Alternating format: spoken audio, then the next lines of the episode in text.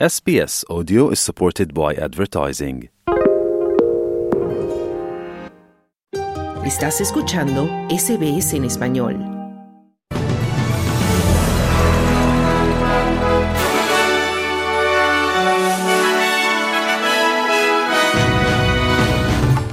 Primer ministro de Nueva Zelanda llega a Australia para mantener conversaciones bilaterales.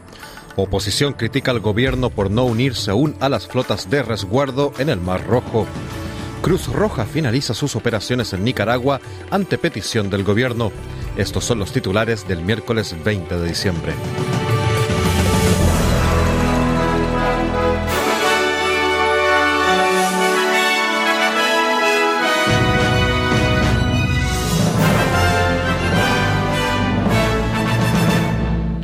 Muy buenas tardes. El primer ministro de Nueva Zelanda, Christopher Luxon, ha llegado a Sydney para reunirse con el primer ministro australiano, Anthony Albanese, y hablar de las relaciones económicas y de seguridad de ambos países.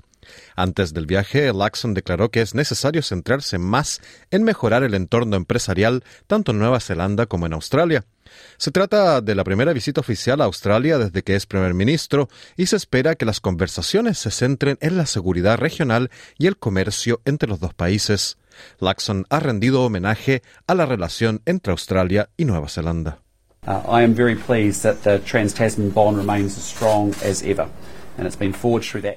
Estoy muy satisfecho de que el vínculo transtasmano siga siendo tan fuerte como siempre y se ha forjado a través del espíritu Anzac en las playas de Galípoli, pero sobre todo por 80 años de representación diplomática y, como dijo el primer ministro australiano, 40 años de nuestra relación económica más estrecha, decía el primer ministro neozelandés Laxon. Australia se ha unido a 44 otras naciones en la condena a los recientes ataques de militantes Houthi contra buques comerciales que viajan a través del Mar Rojo. La condena se produce tras el lanzamiento por parte de Estados Unidos de una operación con fuerzas especiales de 10 países para salvaguardar el comercio en la zona. El ministro adjunto de Defensa, Matt eh, Thistlewhite, ha revelado que Australia aún está considerando si unirse o no a la fuerza de tarea, lo que requeriría el envío de buques de guerra a la región. La, la líder adjunta de la oposición, Susan Lai, ha criticado el retraso en la decisión. Why is it taking so long to give our allies the response that they deserve? Is it because we lack the will? ¿Por qué tardamos tanto en dar a nuestros aliados la respuesta que se merecen? ¿Es porque nos falta voluntad o porque nos falta capacidad? ¿Por qué? Esto es debilidad e indecisión por parte de nuestro primer ministro. Solíamos aparecer y solíamos estar ahí con nuestros aliados cuando nos necesitaban. Solíamos apoyar esfuerzos internacionales como estos. Nuestros aliados merecen que seamos honestos, directos y receptivos, decía Lai. Los empresarios de Kern afirman que las inundaciones de la región han supuesto un duro golpe para sus negocios, ya que el periodo navideño, habitualmente muy activo, se está viendo obstaculizado por las inundaciones y el cierre de aeropuertos. Mientras los agricultores esperan que las inundaciones afecten gravemente a la producción de sus cultivos, otras empresas temen que el ciclón y las inundaciones frenen el turismo en Queensland, ya que los turistas temen viajar a las zonas afectadas.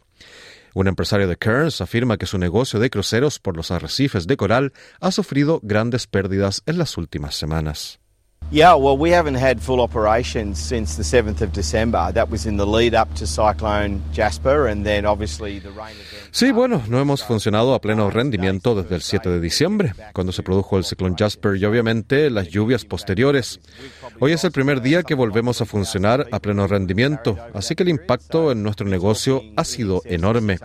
Probablemente hemos perdido unas 3.000 personas que habríamos contratado durante ese periodo, así que estamos hablando de más de 600 mil dólares en ingresos que no recibiremos, decía el empresario de Kearns. Las personas que hayan sufrido pérdidas significativas a causa de las inundaciones podrán acogerse a los pagos únicos de recuperación tras esta catástrofe. Las facciones laboristas del territorio del norte están buscando a un nuevo líder a ocho meses de las elecciones, después de que la ministra principal, Natasha Files, dimitiera por unas acciones no reveladas en una empresa minera.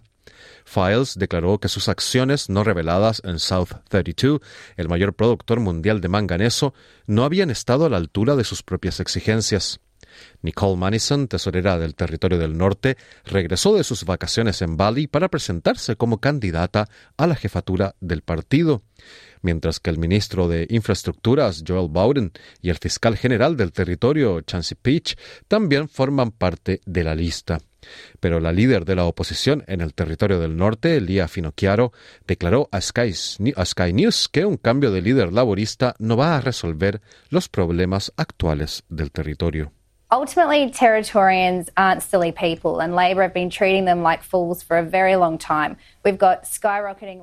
En última instancia, los habitantes del territorio no son tontos, y los laboristas llevan mucho tiempo tratándolos como tales. Tenemos unos niveles de delincuencia que se disparan y una economía que retrocede, y un equipo laborista perseguido por el escándalo, especialmente este año. Sencillamente no pueden ocuparse de los temas que son importantes para los habitantes del territorio. Así que jugar a las sillas musicales no va a insuflar nueva vida a este gobierno, decía Finocchiaro. Vamos ahora a noticias internacionales. Se ha retrasado la votación en el Consejo de Seguridad de las Naciones Unidas sobre un alto al fuego humanitario entre Israel y Hamas, a petición de Estados Unidos. A principios de mes, Estados Unidos vetó una resolución similar.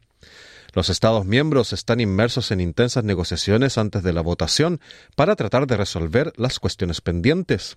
El portavoz del Departamento de Estado estadounidense, Matthew Miller, afirmó que Estados Unidos está colaborando constructivamente con sus colegas del Consejo de Seguridad para abordar las cuestiones pendientes. We fully support addressing the humanitarian needs of the people of Gaza, as this resolution should set out to do. Apoyamos plenamente que se atiendan las necesidades humanitarias de la población de Gaza, como debería ser el objetivo de esta resolución. Y estamos trabajando en estas cuestiones con otros países del Consejo de Seguridad. Hemos dejado muy claro a Israel que creemos que debe hacer más para vigilar y prevenir la violencia extremista de los colonos en Cisjordania. Y hemos tomado nuestras propias medidas para responsabilizar a los colonos extremistas cuando cometen actos violentos. Y seguiremos haciéndolo y seguiremos hablando de ello tanto en voz alta desde aquí como directamente a Israel, decía Miller.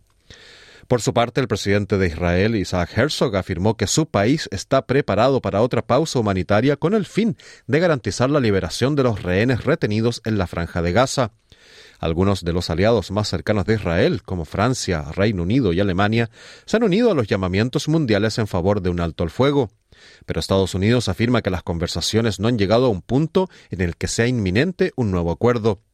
Herzog afirma que ahora depende de Hamas que se produzca una pausa humanitaria. Israel is ready Israel está preparado para una pausa humanitaria y ayuda humanitaria adicional con el fin de permitir la liberación de los rehenes. Y la responsabilidad recae ahora plenamente en el líder de Hamas, Yahya Sinwar, y en la dirección de Hamas, decía el presidente israelí Herzog. El Tribunal Supremo del Estado de Colorado en Estados Unidos ha descalificado al expresidente Donald Trump de la papeleta de las elecciones presidenciales del Estado por su papel en el ataque del 6 de enero de 2021 contra el Capitolio en Washington por parte de sus partidarios. La decisión convierte a Trump en el primer candidato presidencial de la historia de Estados Unidos que no puede optar a la Casa Blanca en virtud de una disposición de la Constitución del país, rara vez utilizada, que prohíbe el ejercicio del cargo a funcionarios que hayan participado en insurrección o rebelión. La sentencia solo se aplica a las primarias republicanas del 5 de marzo, pero su conclusión probablemente afectará también a la situación de Trump en las elecciones generales del 5 de noviembre. Y en noticias de Latinoamérica se ha dado por finalizada la misión de la Cruz Roja en Nicaragua. Así lo anunció el lunes el organismo humanitario tras un pedido del gobierno del presidente Daniel Ortega. El Comité Internacional de la Cruz Roja y las autoridades nicaragüenses habían firmado en enero de 2019 un acuerdo para visitar a personas presas. La organización había abierto su misión un año atrás cuando Ortega enfrentó tres meses de protestas que dejaron unos 300 muertos, según la ONU. Dicho apoyo se enfocaba en restablecer el contacto entre personas presas y sus familiares, así como capacitar a las fuerzas de seguridad en la aplicación del derecho internacional humanitario. En mayo pasado, el Congreso, dominado por el Frente Sandinista de Ortega, aprobó por unanimidad disolver la Cruz Roja nicaragüense que operaba desde, desde 1931 en el país, tras acusarla de violar la neutralidad en las protestas por atender a los manifestantes heridos. También decidió confiscar sus propiedades y las sustituyó por un organismo adscrito al gobierno. Más de 2.000 organizaciones privadas han sido proscritas en Nicaragua acusadas de violar la ley, incluidos gremios de empresarios y universidades católicas. El gobierno ha clausurado la Academia Nicaragüense de la Lengua y ha cortado relaciones con el Vaticano e incluso la presidenta de la franquicia local de Miss Universo tuvo que renunciar tras ser acusada de conspiración.